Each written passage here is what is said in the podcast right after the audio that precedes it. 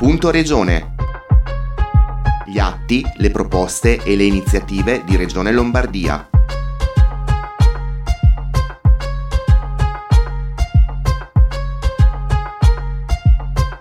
Bentornati ad un nuovo appuntamento con Punto Regione. Punto Regione torna nel 2022 con appuntamento mensile e sempre ricordando e facendo conoscere le leggi, le attività, gli eventi del Consiglio regionale della Lombardia. In questo primo appuntamento facciamo un piccolo salto indietro, ci eravamo lasciati a novembre con l'approvazione della nuova riforma sanitaria lombarda. Ricordiamo che la legge entrata in aula il 10 novembre ha come progetto di legge numero 187 modifiche al testo unico delle leggi regionali di sanità. Si compone di 35 articoli e all'approvazione finale si è giunti dopo 16 giorni di lavori che hanno tenuto impegnata l'Aula per ben 116 ore. Con l'approvazione di questa legge confermiamo il sacrosanto principio della libera e consapevole scelta dei cittadini nell'accesso alle strutture sanitarie e sociosanitarie ha sottolineato il Presidente del Consiglio Alessandro Fermi. Il percorso di diagnosi, di cura e presa in carico può avvenire tra soggetti pubblici e privati, dice ancora Fermi, che operano all'interno del sistema sociosanitario lombardo ed è accessibile a chiunque indipendentemente dalla rispettiva situazione sociale ed economica. Insomma, una presa in carico del singolo paziente che grazie alle declinazioni locali dei nuovi presidi sociosanitari territoriali potrà avvenire in maniera più efficace ed efficiente. Sono ancora le parole di Alessandro Fermi. Va detto che i rappresentanti dei gruppi di minoranza hanno sottolineato come al netto delle contrarietà su molti dei singoli punti della riforma da parte della maggioranza non ci sia stata nessuna volontà seria di confrontarsi e di valutare le loro proposte, appiattendosi è stato detto dai gruppi di minoranza sul testo e le indicazioni della giunta regionale ma entriamo nel dettaglio della riforma della sanità in estrema sintesi, toccando quelli che sono i punti più salienti. Partendo dall'articolo 1, dove viene introdotto l'approccio One Health finalizzato ad assicurare globalmente la protezione e la promozione della salute tenendo conto della stretta relazione tra la salute umana, la salute degli animali e l'ambiente e vengono promossi quali elementi fondamentali di un corretto stile di vita la prevenzione e l'attività sportiva e motoria. Tra le finalità, sempre all'articolo 1, vengono sottolineate la promozione dell'innovazione tecnologica, il potenziamento della medicina digitale, il rafforzamento della medicina territoriale. Ed ecco alcuni punti fondamentali. In tema di strutture pubbliche e private, sempre nell'articolo 1 si stabilisce che per assicurare libertà di scelta al cittadino, equivalenza e integrazione dell'offerta sanitaria e sociosanitaria delle strutture pubbliche e delle strutture private accreditate e in un'ottica di trasparenza, parità di diritti e di doveri tra soggetti pubblici e privati che operano all'interno del servizio sanitario locale vengono così assicurati. Si precisa che l'accreditamento delle strutture sanitarie pubbliche e private, selezionate con procedura ad evidenza pubblica, si perfeziona con l'iscrizione nel registro regionale delle strutture accreditate.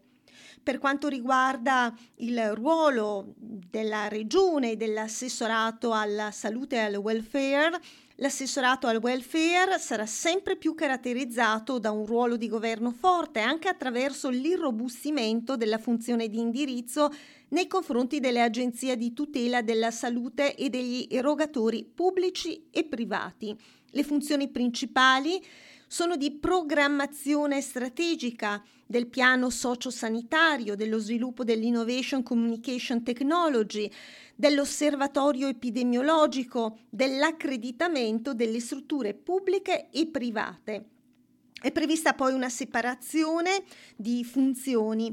Alle ATS, le agenzie territoriali eh, sanitarie, le aziende territoriali sanitarie, vengono assegnate le funzioni di programmazione, acquisto e controllo.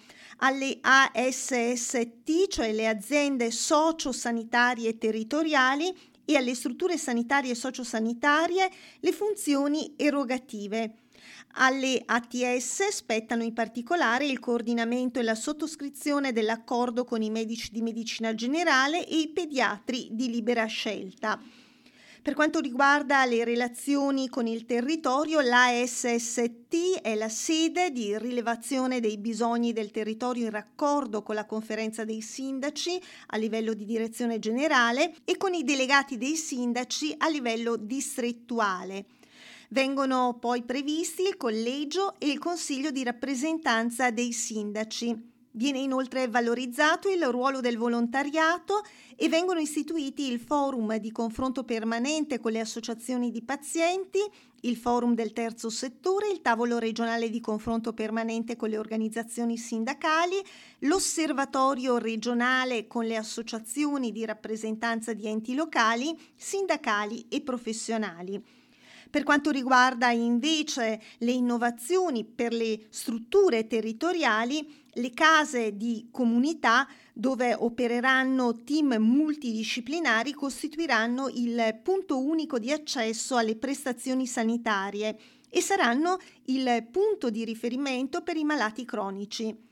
Le centrali operative territoriali una per ogni distretto, avranno la funzione di coordinare i servizi domiciliari con gli altri servizi sanitari e si avvarranno di tutte le attività di telemedicina e medicina digitale, quindi televisita, teleconsulto, telemonitoraggio.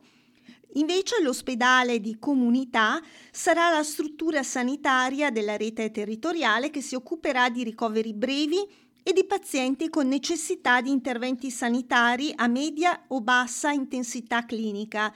Di norma l'ospedale di comunità sarà dotato di 20 posti letto fino a un massimo di 40 e avrà una gestione prevalentemente infermieristica.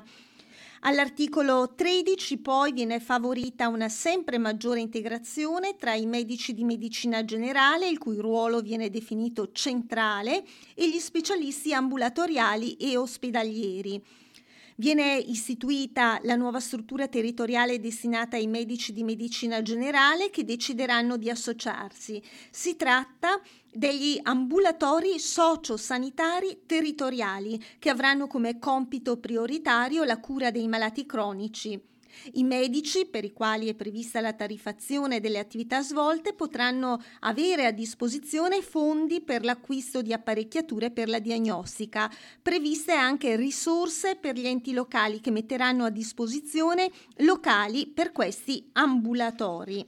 E passando alle farmacie, le farmacie non vengono più considerate semplicemente luoghi di vendita e di distribuzione dei farmaci, ma connotate con questa riforma da nuovi compiti che ne fanno punti di una rete capillare al servizio del cittadino, per esempio relativamente alla campagna vaccinale oppure ad attività da erogare in accordo con i medici, ATS e ASST le farmacie inoltre contribuiscono alla realizzazione della presa in carico dei pazienti cronici. Per Regione Lombardia le previsioni del Piano Nazionale di Ripresa e di Resilienza consentono di prevedere 203 case della comunità, 60 ospedali di comunità, 101 centrali operative territoriali con investimenti per oltre 300 milioni di euro per le case della comunità, 150 milioni per gli ospedali di comunità e 17,8 milioni di euro per le centrali operative territoriali. Altri 85 milioni di fondi regionali verranno destinati per il Centro per la prevenzione delle malattie infettive.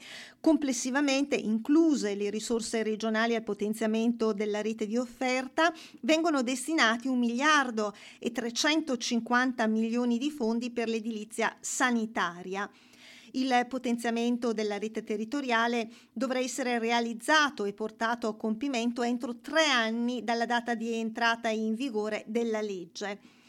Ecco, eh, si tratta certamente di un cronoprogramma abbastanza intenso, ma a Regione Lombardia sono convinti che si possa fare. E cambiamo decisamente pagina. In occasione della seduta del Consiglio regionale dell'11 gennaio scorso eh, si è eh, ricordata la figura del eh, Presidente del Parlamento europeo prematuramente scomparso David Sassoli. In questo momento così triste per tante e tanti cittadini italiani ed europei resta intatta la forza dei suoi insegnamenti e delle sue indicazioni. Mai fingere, mai alimentare polemiche, spirali, pregiudizi, pettegolezzi, meschinità alla famiglia, alla moglie Alessandra, ai figli Livia e Giulio e a tutti coloro che gli hanno voluto bene va il sentito cordoglio della nostra istituzione regionale.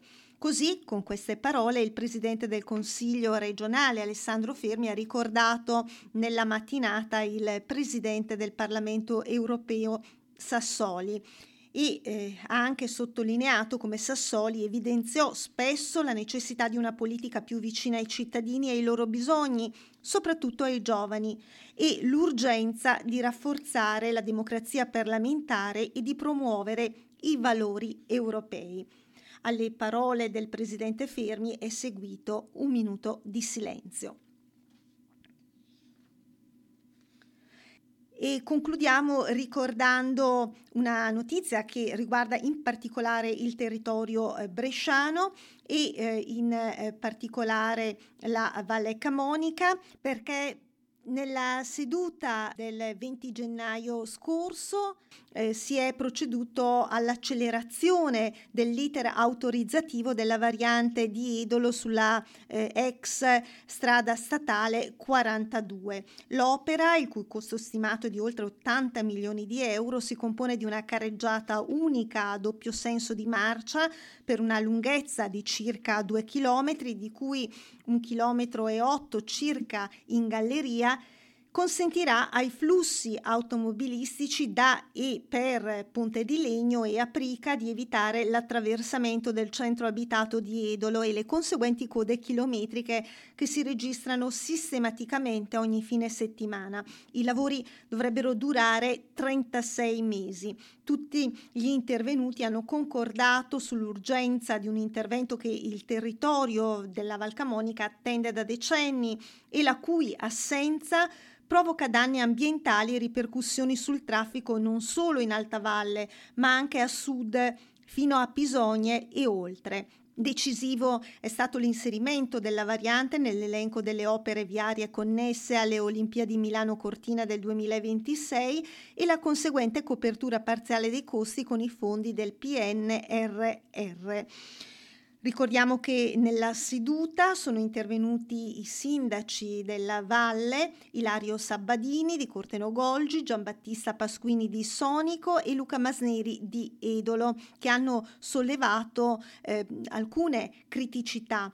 In particolare il primo cittadino di Sonico ha illustrato i motivi di preoccupazione della sua comunità alla luce delle ultime modifiche al progetto, chiedendo di individuare le soluzioni più equilibrate in ordine al ricollocamento svolgimento di attività economiche posizionate sull'attuale tracciato e che dovranno chiudere e al mantenimento della viabilità locale sulla via Valeriana. Il sindaco di Edolo ha invece fatto presente il carico insostenibile che deriverebbe al centro di Edolo a causa del passaggio durante i lavori di circa 20.000 mezzi pesanti per il movimento terra proponendo di individuare siti a nord dell'abitato per lo smaltimento dei materiali di cantiere. L'ANAS si è comunque detta disponibile a un sopralluogo in tempi brevi per verificare sul campo le criticità manifestate e risolverle senza allungare i tempi di realizzazione dell'opera. Si tratta in questo caso della prima volta in assoluto in cui tutti i soggetti interessati a un progetto si sono confrontati in modo collegiale in consiglio e eh, è evidente che eh, in Consiglio regionale si è ottimisti sul fatto che eh, queste residue problematiche, eh, quelle che sono state evidenziate dai sindaci, saranno risolte in tempi rapidi. Per oggi è tutto, appuntamento con Punto Regione il mese prossimo.